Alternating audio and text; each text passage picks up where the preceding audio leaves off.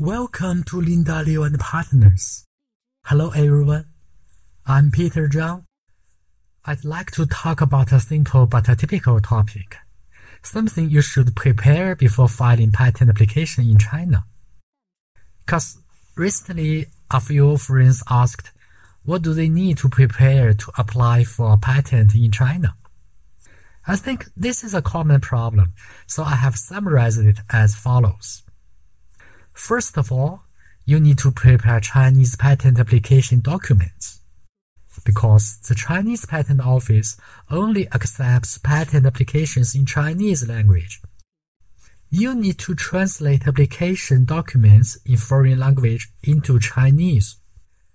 In the case of a PCT application, the translation of the description and claims shall be consistent with the content of those in the international publication transmitted by the International Bureau of WIPO. The translation should be complete and faithful to the original. An exact literal translation is recommended because merely machine translation is not accurate enough and is harmful to the applicant's own rights. You are not allowed to add any amendments to the translation of the original application. If you do want to make amendments, when PCT enters the national phase, you can do it according to Article 41 of the PCT, or during the prosecution after entering Chinese national phase, you still have many opportunities to amend.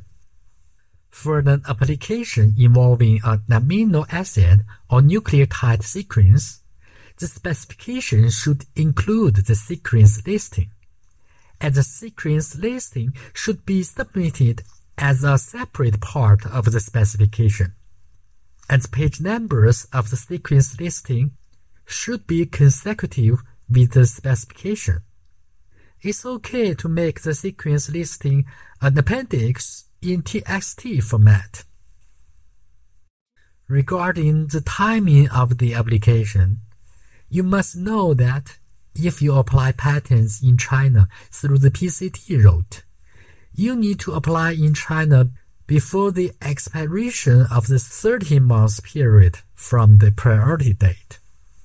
If you fail to apply within the 30 months, after paying the extension fee, you can have your PCT application enter China within 32 months from the priority date.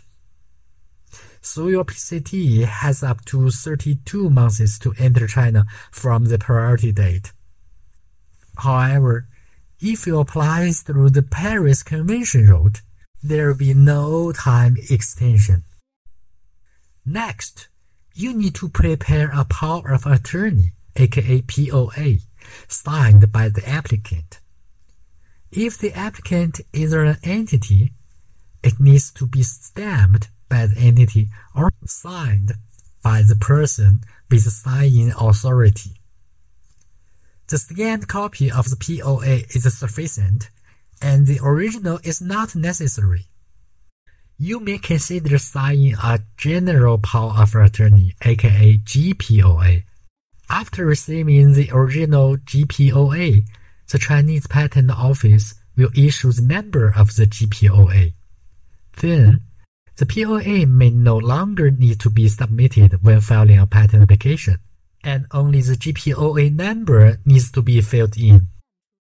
Then, if priority is declared when entering China through the Paris Convention route, it is necessary to provide the priority documents this does not require translation, or a code of WIPO Digital Access Service, aka DAS code. If entering China through PCT route, the priority documents or DAS code will not be necessary. In addition, and in a nutshell, if the applicant in the priority document is not the same as the applicant entering China, you may also need to prepare a priority transfer certificate. Finally, you need to provide or determine the following information. The original name of the applicant and his address.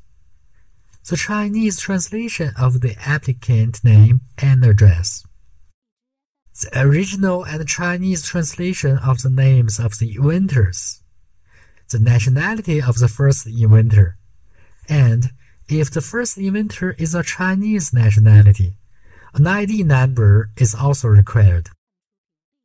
That's all for today's topic. Hope it's helpful for you. Feel free to contact me if you have any questions. As a leading IP law firm in China, we are always glad to help. Stay healthy and have a nice day. This is Peter Zhang from Beijing. See you next time.